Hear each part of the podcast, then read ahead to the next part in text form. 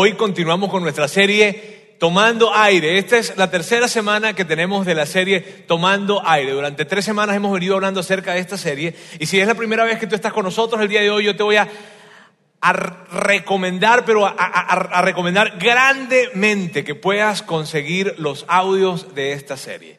Es una serie muy buena y una serie muy buena porque es muy relevante para todas las personas. Así que yo te voy a pedir que busques los podcasts o que al finalizar de esta reunión te acerques al módulo de información y preguntes cómo puedes obtener los audios. Es, es mi recomendación para ustedes porque realmente está muy buena esta serie. La gente hemos recibido muchos comentarios acerca de lo relevante que está haciendo esta serie, lo impactante que está haciendo esta serie para muchas personas. Así que yo te voy a pedir que por favor lo hagas.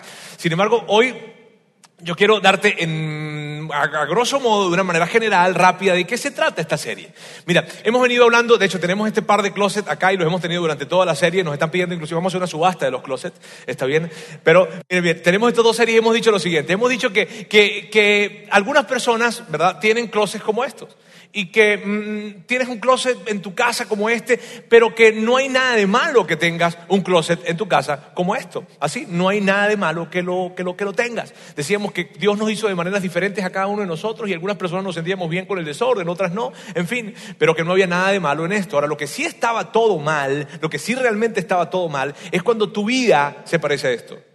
Cuando tu agenda se parece a esto, cuando tus finanzas se parecen a esto, cuando tus relaciones se parecen a eso, ahí sí todo estaba mal. ¿Por qué? Porque lo que estábamos hablando era que algo como esto, una vida como esto, un calendario como esto, es que no hay un espacio más donde colocar otras cosas y entonces falta aire para respirar porque llevamos una vida de una manera, un ritmo de una manera, relaciones de una manera, finanzas de una manera que no nos queda espacio para poder tomar aire. Decíamos que, que- las personas viven en algunos momentos en, un- en un- en una brecha de, de- de sus vidas en donde están en- a un ritmo tan grande que definitivamente no tienen aire para respirar. Y por eso decíamos que tomar aire significaba lo siguiente. Fíjense bien. Tomar aire es el espacio entre tu ritmo actual y tu límite máximo. Decíamos que la capacidad que tiene cada persona de tomar aire está determinada por la distancia que hay entre el ritmo actual que tienes, el ritmo actual en tu agenda, o sea, en el manejo del tiempo, el ritmo actual en tus finanzas, el ritmo actual en tus relaciones y tu límite máximo, porque todos tenemos límites. Entonces, mientras más eh, más pequeño es el espacio, más pequeña es la distancia entre mi ritmo actual y el límite máximo, vivo una vida sin tomar aire. Decíamos inclusive que esto de tomar aire era como, como el ejercicio de, de- sumergirnos debajo del agua y cuando, cuando nos metemos debajo del agua tenemos la sensación, en los primeros momentos tenemos la sensación de que es una experiencia muy padre y que vamos a durar horas allí y que podemos durar horas allí. Pero una vez que pasa el tiempo y que pasa el tiempo y que pasan los segundos, ¿verdad? Eh, Empiezas a, a sentir esa sensación de que te falta aire y es una sensación muy incómoda y tienes que buscar de alguna manera siempre salir para la superficie para tomar aire. Eso hemos hablado, ¿qué significa esta serie? Que hay momentos en la vida en donde ya no estamos disfrutando la vida, en donde yo estamos disfrutando todas las cosas que hacemos y hacemos probablemente muchas cosas, pero no las estamos disfrutando. Y lo que hemos visto es que las personas que viven un ritmo de vida así, en un ritmo de vida en el que están muy cerca del límite, no disfrutan la vida, no disfrutan lo que hacen, inclusive viven vidas miserables. Hay, tantas situaciones alrededor, estrés, cansancio, angustia, ansiedad, en fin, y es algo tan, tan pesado. Y lo que hemos hablado es que en esta serie debemos crear un espacio para tomar aire. Vivimos creando un espacio para tomar aire porque vivir tomando aire siempre es mejor. Una de las consecuencias que decíamos con respecto a vivir sin tomar aire era que las relaciones se dañaban, se deterioraban. Y hoy yo voy a hablar acerca de eso. Hoy voy a hablar acerca de relaciones. La próxima semana vamos a hablar acerca de finanzas y, no te puedes perder la siguiente semana. Hoy vamos a hablar acerca de relaciones. Así es que cuando hablamos de tomar aire, hablamos que cuando no lo hacemos las relaciones se deterioran y tal vez tú sabes muy bien esto. Definitivamente tú sabes muy bien esto. ¿Y por qué lo sabes? Lo sabes porque probablemente lo viviste o lo sabes porque probablemente lo estás viviendo. Y en tu matrimonio, hoy las cosas están tan tensas y se está perdiendo el disfrute. Y, y- y con tus hijos probablemente se está perdiendo el disfrute. Y, y- con tus padres probablemente se está perdiendo el disfrute. O con alguna relación significativa, una relación importante para ti, ya no se está disfrutando la relación. ¿Por qué? Porque no hay aire para respirar. Porque llevaste la relación a tal punto en que no se está disfrutando esa relación. Y entonces no hay aire para respirar. Probablemente lo sabes porque, porque lo viviste hace tiempo. Probablemente lo sabes porque hubo un momento en tu vida en donde no tuviste aire para respirar y la relación la perdiste. Y en ese momento llegaste a decir lo siguiente, llegaste a decir, nunca más vuelvo a actuar de esta manera, nunca más vuelvo a perder el amor de mi vida, nunca más voy a afectar la relación de mis hijos como la afecté, nunca más. Pero pasó el tiempo Pasó el tiempo y entonces volviste a tomar esos hábitos o esas formas de comportarte y las tienes hoy presentes nuevamente y tal vez hay tensión otra vez. ¿Y a qué nos referimos con respecto a esto? Fíjense bien, cada vez que nosotros colocamos tensión o que la tensión está presente por un comportamiento, por una actitud, por algo, la tensión está presente en la relación y la, y la, y la, y la presión está, está, está presente por mucho tiempo, entonces llega un momento en donde falta el aire. Llevamos nuestras relaciones hasta el límite de lo que puedan soportar. Y entonces necesitamos aire para respirar. Y de eso se trata, tomar aire con respecto a las relaciones. De eso se trata este tema, o este, el tema de hoy, que tiene que ver con relaciones. Y para eso hoy yo quiero hablarles de, maneras diferentes y una de las formas diferentes en que vamos a hacer es que yo quiero contarles un poco acerca de mí. ¿Está bien? Voy a contarles unos eh, eh, episodios de mi vida, algunos episodios para poder representar esto que quiero hablarles hoy. Fíjense, yo de soltero en mi tiempo. Voy a hablar de, tres momentos en mi vida. El primero fue al inicio del matrimonio, pero para eso tengo que hablarles cómo era mi vida de soltera, de soltero, perdón, de soltero, muy feliz, por cierto. Este, casado más todavía, ¿está bien? Este, de, soltero mi ritmo de vida era más o menos el siguiente. Yo era gerente de una eh, consultoría de tecnología que agrupaba a diferentes ciudades y, y, yo tenía un ritmo de vida en el que más o menos trabajaba unas 10 horas diarias aproximadamente. Luego yo terminaba mi faena de trabajo como a las 6, 6 y media de la tarde y me iba a la iglesia, porque siempre estuve involucrado en temas de iglesia. En ese tiempo formaba parte del equipo de liderazgo, del equipo pastoral, o sea, habían varios pastores en una iglesia que era como de 2.500 personas aproximadamente y yo formaba parte de ese equipo, estaba a cargo de un área específicamente. Entonces yo terminaba mi reunión, mi trabajo en el día y luego me iba a la iglesia. Y era los lunes, los martes, los miércoles, los jueves, los viernes, el sábado habían actividades y el domingo. Entonces en esa iglesia particularmente yo, yo daba la plática o el mensaje no todos los domingos, lo daba un domingo sí, un domingo no. Y en ese tiempo, en el domingo sí, un domingo no significaba que habían tres o cuatro reuniones por domingo. Y era algo realmente fuerte. Ahora, cuando me caso, pues nada, Sandra, que es mi esposa, ¿verdad? Se casa conmigo, ahora ella se monta en este barco. ¿Está bien? Y, al principio tú sabes, ¿no? Sandra, mi esposa, preciosa ella, me dice, oye, esto como que es fuerte, ¿no, mi amor? Este, sí, sí, mi vida, pero no te preocupes porque esto es lo que nos toca.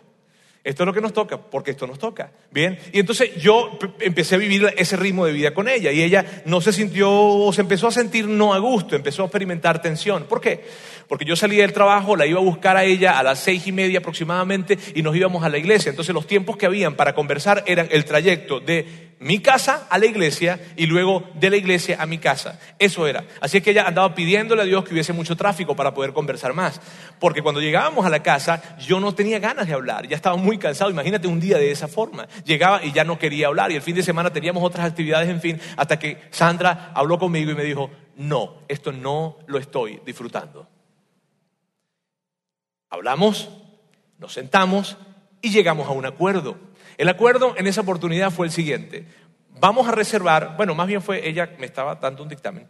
Este, vas a reservar una noche para nosotros. Para, sales del trabajo, no vas a trabajar 10 horas, vas a trabajar 8 horas. Y quiero que llegues y por favor esa noche la dediques para nosotros. Va a ser nuestra noche. Bien. Otras noches en la semana vamos a ver cuál pudieses desocupar. Que nuestra meta no sea ocupar noches, me decía ella. Este, y el sábado, algunos sábados podemos también descomplicarlos. Entonces, esa fue la conversación que tuvimos y ese fue el acuerdo al que llegamos. Bien, llegamos a ese acuerdo y la tensión se desapareció. Pasó el tiempo y ya pasaron algunos años y yo dejo ese trabajo y ahora estoy trabajando, me, me llaman a formar parte del equipo de el doctor John Maxwell, quien es un ex experto de liderazgo mundialmente reconocido y por cosas que yo estaba haciendo me llaman a formar parte, lo cual fue un gran honor para mí y me entregan un programa de sus programas de liderazgo, me entregan para que lidere un programa de liderazgo a lo largo de toda América Latina España y Portugal, lo cual fue una increíble, eh, un increíble privilegio para mí, era algo que yo siempre había soñado. Imagínate, yo iba a trabajar en el equipo de liderazgo del hombre de todos los libros que yo había leído, o sea, era algo increíble, me encantaba, me fascinaba. Y empieza ese ritmo de vida, y empieza ese ritmo de vida, era un ritmo de vida muy fuerte porque era por toda América Latina, España y Portugal. Recuerdo que una semana, habían varias semanas en las que yo tenía que ir a tres y cuatro países en la semana tres y cuatro países. Y, en ese tiempo mi hija nace, mi hija Antonella nace, mi hija tiene 10 años, nació mi pequeña. Y entonces yo tenía que salir y tenía que ir a un país a otro, a otro, eran tres, cuatro días, tres, cuatro países visitando por semana. Luego recuerdo que nos fuimos unas vacaciones y cuando nos fuimos a las vacaciones íbamos a Portugal en esas vacaciones y yo sabía que en Portugal había alguien que yo necesitaba ver. Entonces acomodé algunos viajes dentro de las vacaciones para poder reunirme con esta persona y tomarme un día. Y cuando yo le digo, Sandra, ¿sabes que mañana voy a estar haciendo algo? ¿Haciendo qué? Es que tengo una reunioncita que, aproveché para, para meter acá. Imagínate, ¿no? La tensión subió, subió, subió y llegó otra vez la conversación. Roberto, que no lo estoy disfrutando. Nos sentamos a platicar otra vez y entonces Sandra y yo llegamos a un acuerdo. Ella demandó lo siguiente, dos viajes al mes de tres días máximo cada, viaje. ¿Cuatro? No. Habrán excepciones, pero esta será, este será el criterio. ¿Por qué? Porque no lo estoy disfrutando. Yo te necesito en casa. Yo te necesito acá llegamos a ese acuerdo y ese acuerdo fue muy padre porque ese, acuerdo inclusive nos ayudó cuando nos mudamos para este país. Cuando nos vinimos para este país, que llegamos aquí a Saltillo, cuando llegamos acá, el ritmo, yo venía a hacer lo mismo, pero desde aquí, eh, el ritmo nos cuidó en casa porque establecimos ese criterio y entonces el cambiarnos de un país y el reto que es cambiarse de un país, para nosotros fue más llevadero porque teníamos esos criterios establecidos en casa. Pasó el tiempo, pasó el tiempo y luego nos mudamos a esta ciudad. Hace unos dos años y un poquito más aproximadamente. Y entonces esa fue nuestra más reciente tensión. Mudarnos para acá, y ustedes están involucrados en eso, entérense, ¿verdad? Este, fue, un tiempo, fue un tiempo difícil, porque fue salir otra vez de nuestros amigos, vender nuestra casa, venir a un ritmo difícil, diferente acá, un ritmo de vida muy diferente al de allá, un costo de vida muy diferente al de allá, eh, relacionalmente era otra cosa y venimos para acá. Cuando venimos acá, mi hija tiene que cambiar de escuela y cambiar de escuela para ella fue algo difícil.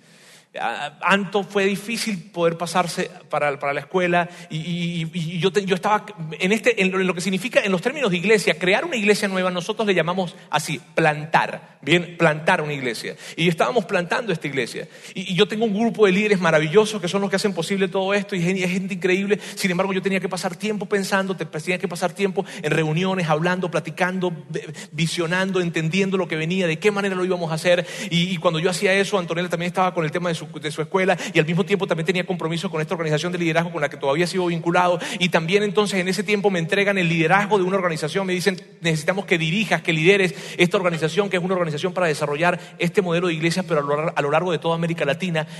Y entonces eran tantas cosas y al mismo tiempo tenía que hacer una cosa y la otra y, ah. entonces Sandra volvió a platicar conmigo. Nos sentamos y me dijo, Roberto, no lo estoy disfrutando. Y yo, mi, conversación con ella fue esta. Yo, ¿qué necesitas que yo haga? Ella me dice, yo necesito que tú llegues a casa a las cuatro y media y que me ayudes con las tareas con Antonella. Y cuando Antonella tenga exámenes, no puedes comprometerte con más nadie. La niña es tu prioridad. Necesito que me ayudes en sus exámenes. Bien, tomamos la decisión, lo hicimos y la tensión volvió a bajar. Ahora, cada vez, y te puedo hablar de otros más, pero principalmente estos son estos tres momentos. Ahora, cada vez que nosotros teníamos ese tipo de situación en donde la tensión se presentaba, yo, yo me apresuraba junto a Sandra a no dejar que la tensión se mantuviese. Mi idea era, no puedo dejar que esta tensión prospere, no puedo dejar que esta tensión pase mucho tiempo y entonces abordábamos conversaciones y llegábamos a acuerdos. ¿Y por qué yo no dejaba que la tensión avanzara? ¿Por qué? Porque yo ya había visto la vida de muchísimas familias y de muchísimas relaciones tronar debido a ese tipo de situaciones. Muchísimos emprendedores, hombres de negocio, gente profesional, en fin, de todos los niveles, de todas las formas, que habían llegado a hacer que sus matrimonios tronaran porque no habían actuado con respecto a ese tipo de tensiones, a ese tipo de presiones. Y con respecto a la iglesia, mira bien, a lo mejor tú no sabes esto, pero yo te voy a explicar un poco acerca de esto. Los que trabajamos en este mundo de la iglesia, creemos que estamos haciendo el trabajo de Dios, creemos que estamos haciendo el trabajo para Dios, por lo tanto se justifica lo que nosotros hagamos. Se justifica descuidar de alguna manera la casa. Y entonces llegamos a hacer este tipo de oraciones. Miren bien. Dios, por favor, cuida las cosas en casa mientras yo me ocupo de tus cosas y de tu iglesia. Llegamos a hacer ese tipo de oraciones. Dios, por favor, cuida las cosas en casa mientras que yo me ocupo de, de, de, tus cosas y de tu iglesia. Y pareciera una buena oración, ¿sabes? Pareciera una buena plegaria. Oye, pero eso tiene sentido, es muy correcto, es espiritual. ¿Verdad? Eh, eh, tiene sentido de que, de que entonces tú hagas esto y Dios te, ayude con aquello porque te estás ocupando de las cosas que tienen que ver con Él. En fin, tiene sentido, pero sabes, yo había visto y he visto demasiados pastores, predicadores, líderes de iglesia que sus familias son un desastre a causa de este tipo de oración que sus hijos rechazan la iglesia totalmente porque sienten que en algún momento la iglesia les robó a papá o a mamá y están tan frustrados que detestan la iglesia y, e incluso a Dios. Entonces yo había visto esto demasiado y yo no quería que eso pasara conmigo. ¿Por qué? Porque si hay algo, amigos, que yo quiero en la vida es disfrutar mi familia, disfrutar mi esposa, disfrutar mis hijos y que mis hijos y mi esposa me disfruten a mí también. Yo no podría nunca pararme frente a ustedes, hablarles lo que Dios tiene para ustedes y que mi matrimonio y mi familia sea un desastre. No podría. Y entonces eso me llevaba a tener esas pláticas. Ahora, ok, bien, muy bien, muy bien, Roberto. Pero ¿cómo, ¿cómo sucede esto? ¿Cómo, ¿Cómo aparecen ese tipo de tensiones? ¿Cómo aparecen ese tipo de tensiones? ¿En qué momento suceden esas tensiones? Y yo hoy quiero representártelo de la siguiente forma. Miren bien,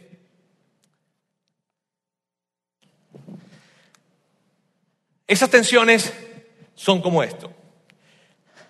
Es cuando tú tomas y le entregas una responsabilidad a otra persona, tu esposo, tu esposa, tu papá, tu mamá, tus hijos, bien, a otra, una relación significativa. Le entregas una responsabilidad que esta persona no puede llevar, no puede llevar.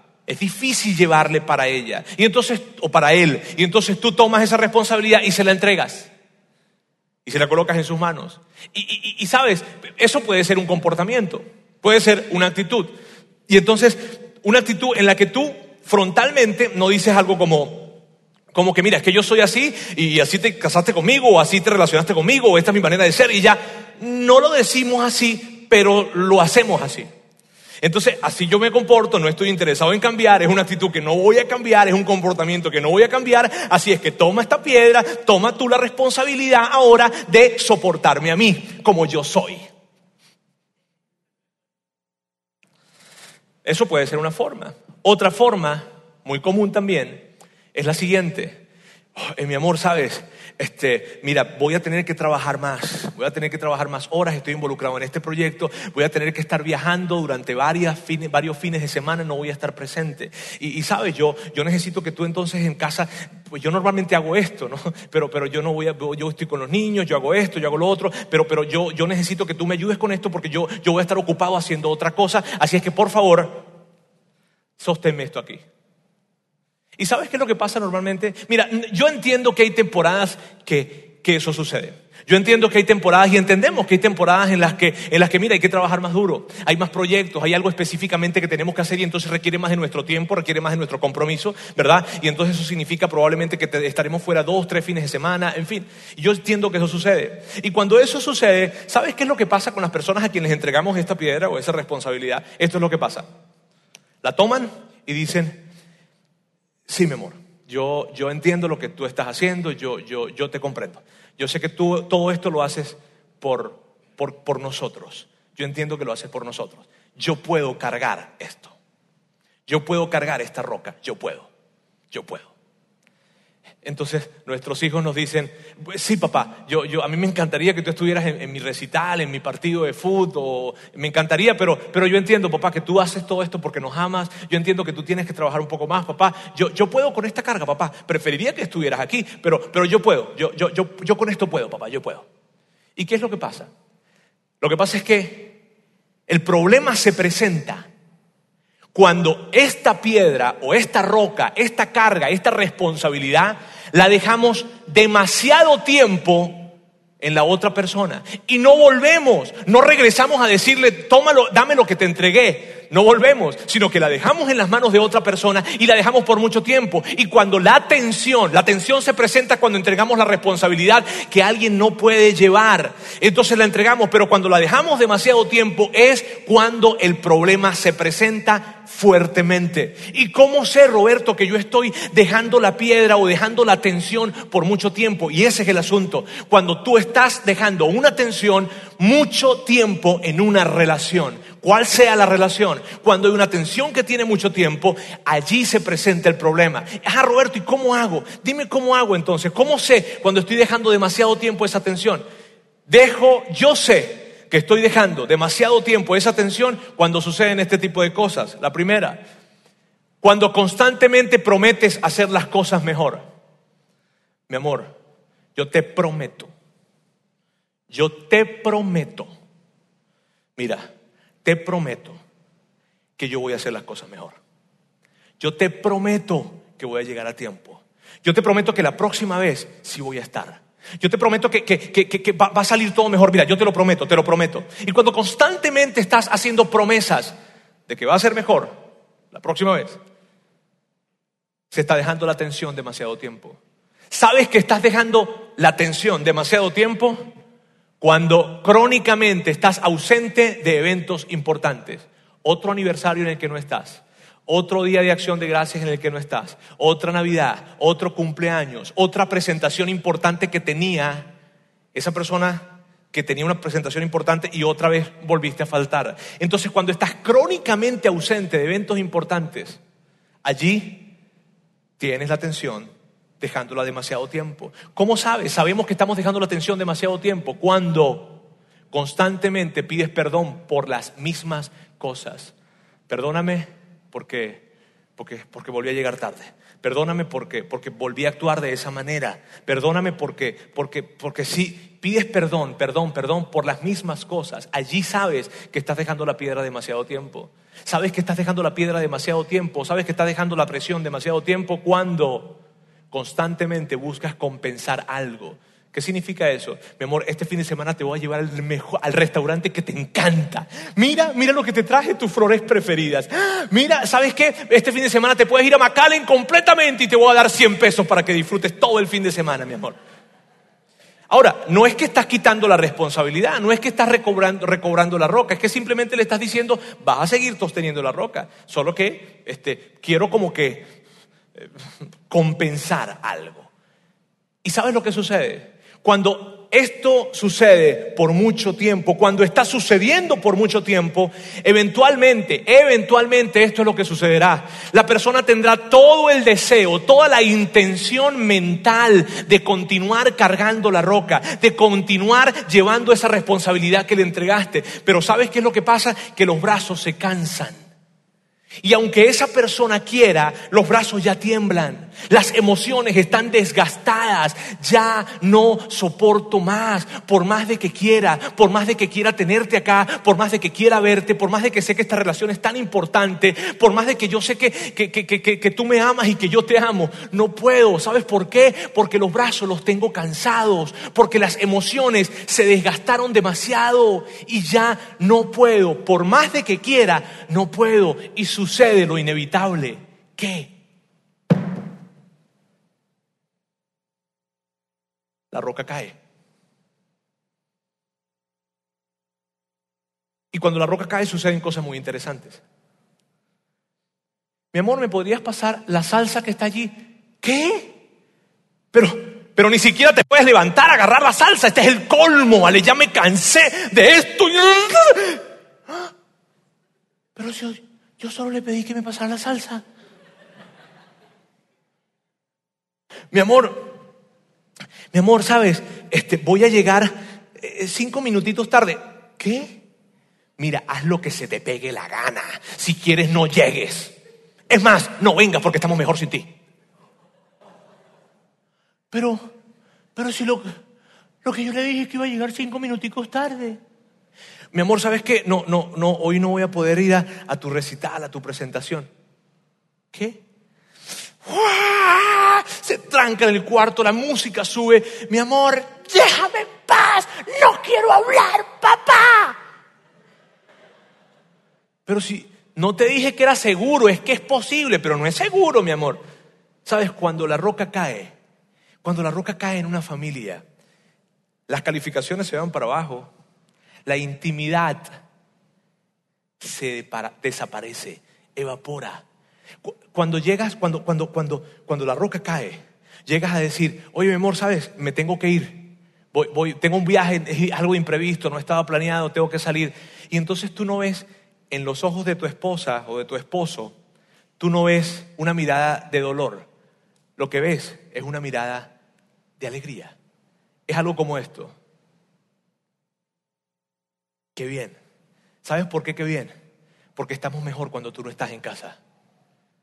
Qué bien porque porque esta, esta casa funciona mejor sin ti. Es más, ve y si quieres no vuelvas. Y eso sucede cuando cae la roca. Cuando cae la roca, pensamos esto, no quiero llegar a casa. Hoy no quiero llegar a casa. Todo eso sucede. Y, como yo entiendo que eso sucede, en ese tiempo para mí fue necesito, necesito abordar las tensiones que se presentan y no dejar que estén por mucho tiempo, porque la roca va a caer. Y cuando la roca cae, amigos, quiero decirles algo, cuando la roca cae, y odio, odio tener que decirles lo que les voy a decir, pero cuando la roca cae, hay momentos en donde los daños son irreparables y posiblemente represente el final de una relación. Probablemente no. Pero hay otros momentos en donde reconstruir la confianza que se perdió porque se entregó una responsabilidad que no se debía llevar o que no se podía llevar, eso implicó años, temporadas largas para reconstruir esa confianza. Ahora, miren, por más difícil que fue para mí tomar esas decisiones, tomar esos acuerdos que conversaba con Sandra, por más difícil que fue, hubo algo que lo hizo sencillo y dentro de un momento lo vamos a ver. Pero ¿por qué, por qué suceden, por qué suceden estas cosas? ¿Por qué suceden, por, por qué dejamos la piedra, esa responsabilidad por tanto tiempo en la vida de otras personas? Hay diferentes razones. Hay diferentes razones. Una de ellas puede ser por, por, por desconocimiento o por ignorancia. Porque no sabemos que estamos dejándole un, uno- Es que yo no sabía que eso te pesaba tanto, mi amor. Yo no sabía. Este, es que, óyeme, yo nunca me imaginé que esta fuera una carga tan pesada para ti. Puede ser desconocimiento, puede ser ignorancia. Pero una de las razones muy grandes por las que sucede es la siguiente. Porque nosotros amamos el progreso. Amamos el progreso. Miren, nosotros en, en tu trabajo, en mi trabajo, en el mundo, en la industria en la que tú te mueves y en la industria en la que yo me muevo, es igual. Amamos el trabajo, amamos el progreso, nos encanta progresar, nos encanta sentir que estamos avanzando, ¿sabes? Que estamos logrando los números, que estamos dando pasos, que las cosas están creciendo, que estamos, que estamos avanzando. Nos encanta el progreso, nos encanta. Y en el trabajo, en el trabajo lo vemos, en el trabajo lo podemos percibir. Sabemos que estamos progresando porque las cosas se están cumpliendo, porque los números, por- porque los números los estamos logrando, sabemos que estamos progresando, pero en casa, ¿cómo se mide el progreso? En casa, pues estás en casa. O sea, el progreso es fácil de medir cuando estás en la oficina, cuando estás en el trabajo, cuando estás en la industria. Pero cuando estás en casa. Si en la empresa trabajas dos horas extras, te dan un bono. Pero si estás en casa y ese día nunca lavas los platos, pero ese día los lavaste, así un perro por ahí se escuchará al fondo y ya.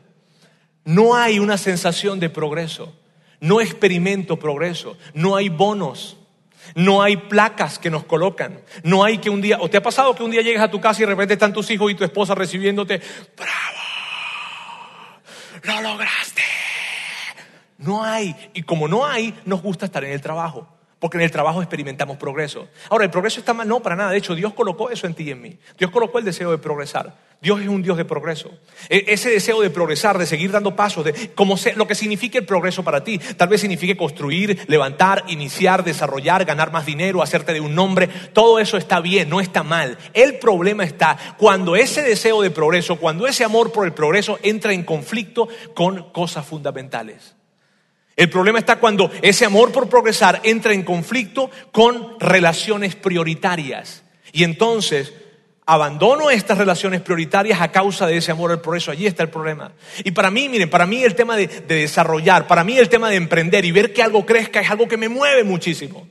Pero cada vez que yo tenía que tomar decisiones con respecto al manejo de mi tiempo y con respecto a las cosas que Sandra esperaba que yo hiciera para que la atención bajara, por más difícil que pudo haber sido, hubo algo que lo hizo sencillo. ¿Qué fue lo que lo hizo sencillo? Lo siguiente, lo hizo sencillo lo siguiente.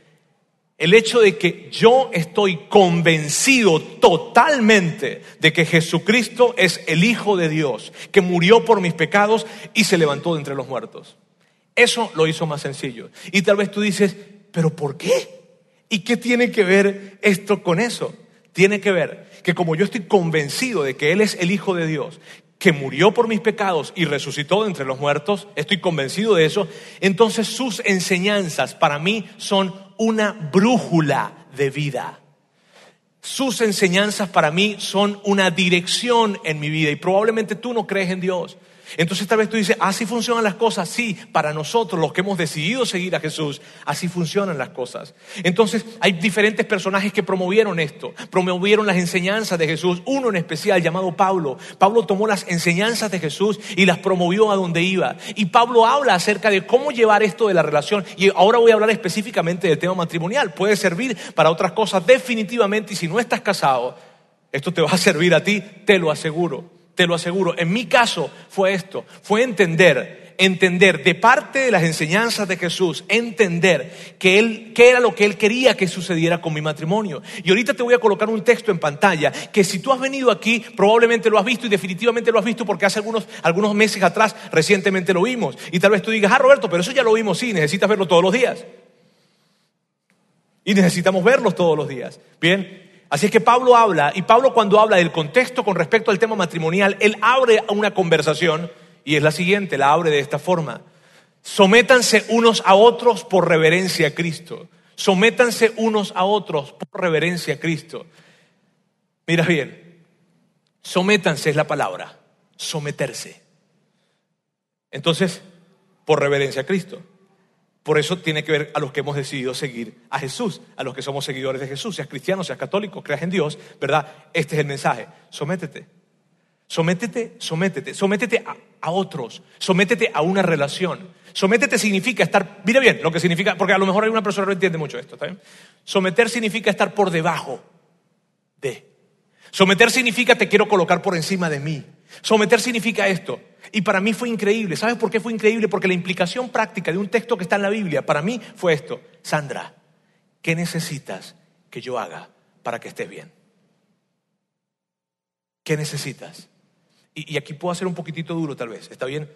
Permítame un pequeño paréntesis. ¿Está bien? Pero yo soy tan hombre como para tener esa conversación con mi esposa. Cierro paréntesis. Es difícil, claro.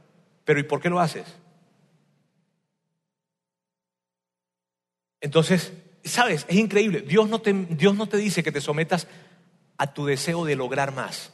Dios no te dice que te sometas a tu deseo de ganar más. Dios no te dice que te sometas a tu deseo de tener un nombre. Dios te dice que te sometas a una relación. Y específicamente a una relación. Y luego Pablo da más claridad acerca de esto. Y es lo siguiente.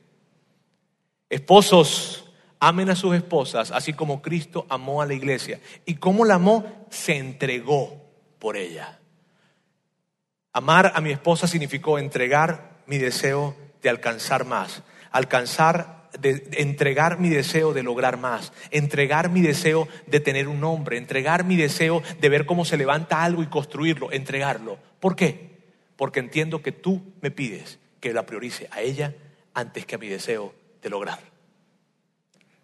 Y entonces mi oración cambió, ¿sabes? Difícilmente, probablemente, pero mi oración cambió. Y entonces, esta oración que la hacía al principio, Dios, por favor, cuida las cosas en casa mientras yo me ocupo, me ocupo de tus cosas y de tu iglesia, cambió y cambió para la siguiente oración. Dios, por favor, cuida las cosas en la iglesia mientras yo tengo cuidado de las cosas en mi casa. Dios, cuida las cosas en la iglesia. Dios, lo que yo puedo trabajar es esta cantidad de tiempo y esta manera es la que yo puedo trabajar.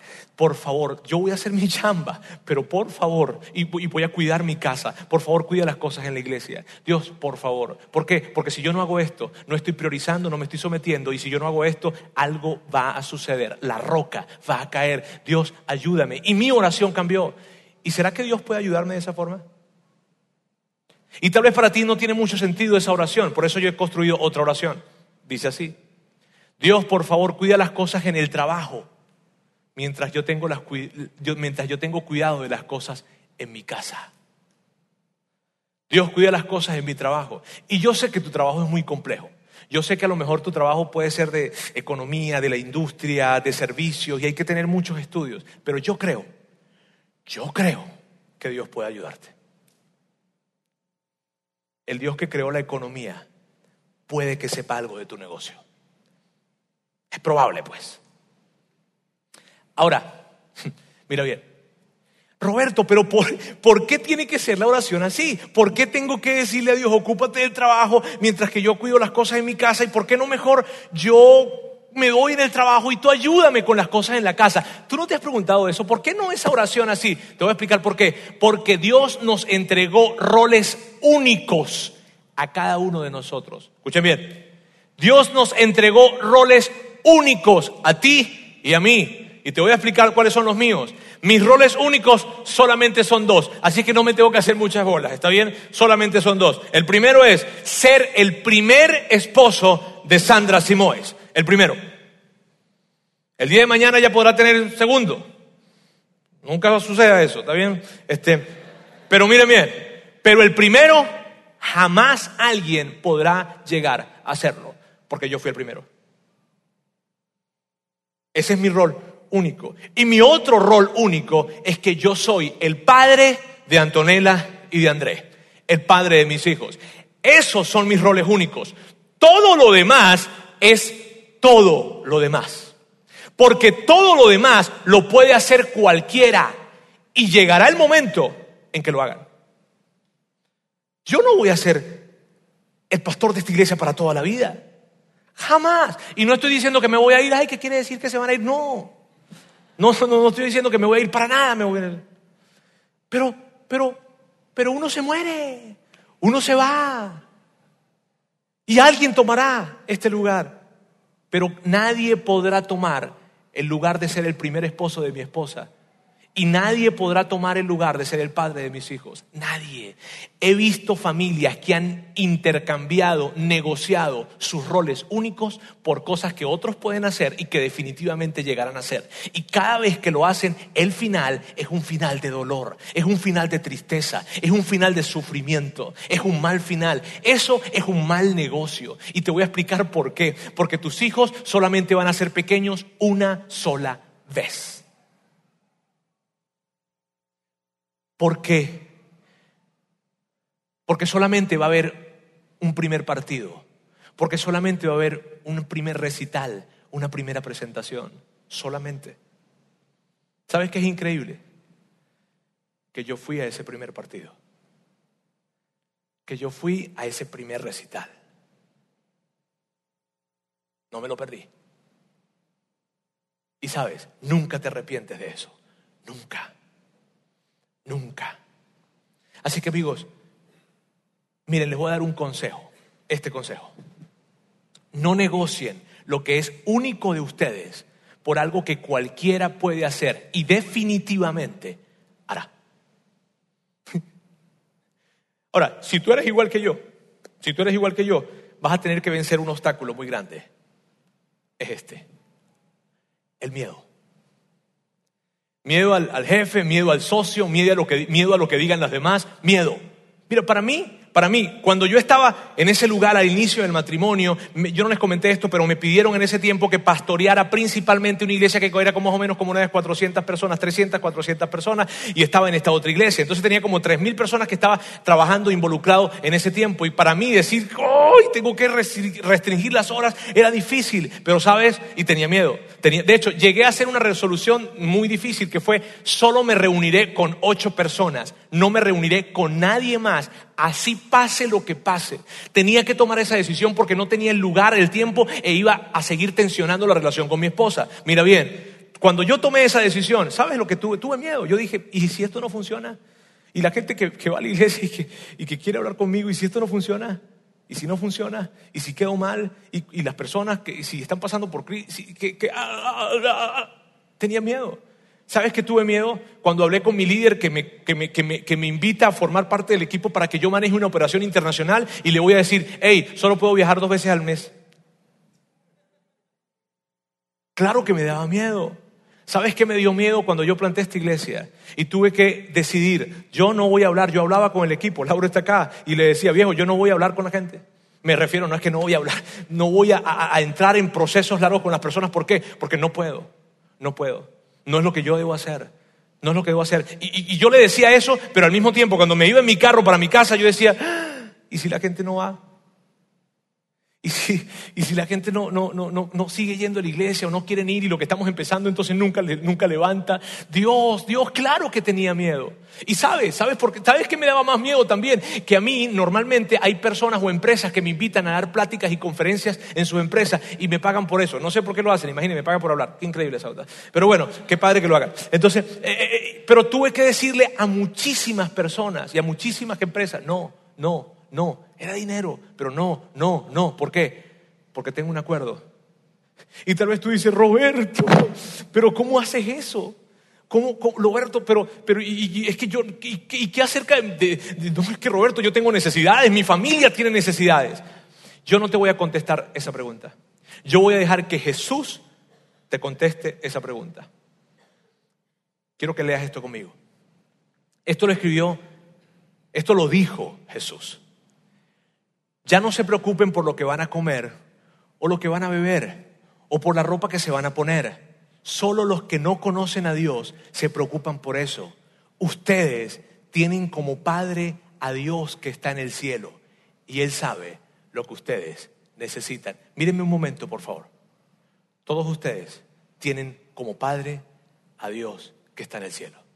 Si hay alguien aquí que probablemente no tiene esa seguridad, yo te animaría, si tú quieres hacerlo, que le dijeras a él que tú quieres ser su hijo. ¿Por qué? Y es sencillo, solamente es diciéndoselo de corazón. ¿Por qué? Porque si no es difícil tener esta certeza. Y Dios dice eso, todos ustedes tienen un Padre que está en el cielo, que sabe lo que ustedes necesitan, sabe los retos que están pasando, saben lo que ustedes necesitan, saben, saben todo lo que necesitan. Y luego continúa diciendo, la- lo más importante es que reconozcan a Dios como único rey y que hagan lo que Él les pide. Dios les dará a su tiempo todo lo que necesitan. ¿No son buenas noticias esas? Entonces, amigos, es esto. Tú haces y yo hago lo que tenemos que hacer. Eso que solamente nosotros tenemos que hacer. Y Dios cumplirá lo que ha prometido. Yo hago lo que tengo que hacer y Él hará lo que te ha prometido hacer. Y eso me da tranquilidad. ¿Qué es lo que yo quiero que tú hagas esta semana? Mira bien, lo que yo quiero que tú hagas esta semana es lo siguiente. Por favor, piensa en qué roca, qué responsabilidad entregaste a otro que no está preparado para llevarla. Piensa en esta semana, toma tiempo para pensar, toma tiempo para platicar qué responsabilidad entregaste a otra persona que no está preparado para llevarla. Y yo quiero pedirte que hagas algo hoy. Si tú estás sentado al lado de tu esposa, de tu esposa o de tus hijos, o de esa relación significativa, yo te quiero pedir que tomes la mano de ella, de él, de ellos, que tomes la mano. No le digas nada. Solamente si tú quieres esta semana comprometerte a sacar un tiempo en el que vas a pensar qué responsabilidad entregué? ¿Qué hice? ¿Qué he hecho? Que tal vez con ignorancia lo he hecho, o tal vez con conocimiento, pero esa atención tiene demasiado tiempo. Si tú quieres esta semana tomarte el tiempo para pensar, reflexionar y hablar con él o hablar con ella, aprieta su mano. Y que ella y él o él entiendan que lo van a hacer esta semana. Y que pueda haber entonces la esperanza de que la tensión puede desaparecer. Bien. Dios quiero darte gracias en esta tarde ya. Gracias porque tú nos ayudas a entender que si nosotros hacemos lo que tenemos que hacer, tú harás lo que has prometido hacer.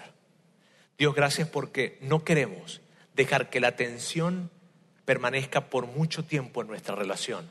Gracias porque hoy nos recuerdas ese principio de someternos. Gracias porque hoy nos recuerdas que debemos tomar aire. Y yo te pido, Dios, que le des la fortaleza, la fuerza, la valentía a cada familia, a cada matrimonio, a cada relación de papá, de hijo, a, todos los que están acá presentes. Yo quiero que le des la valentía de poder tomar las decisiones que tienen que tomar cuando entienden que sus roles son únicos y que no es bueno negociarlo con otros que cualquiera puede hacer. Gracias Dios, en el nombre de Jesús. Amén.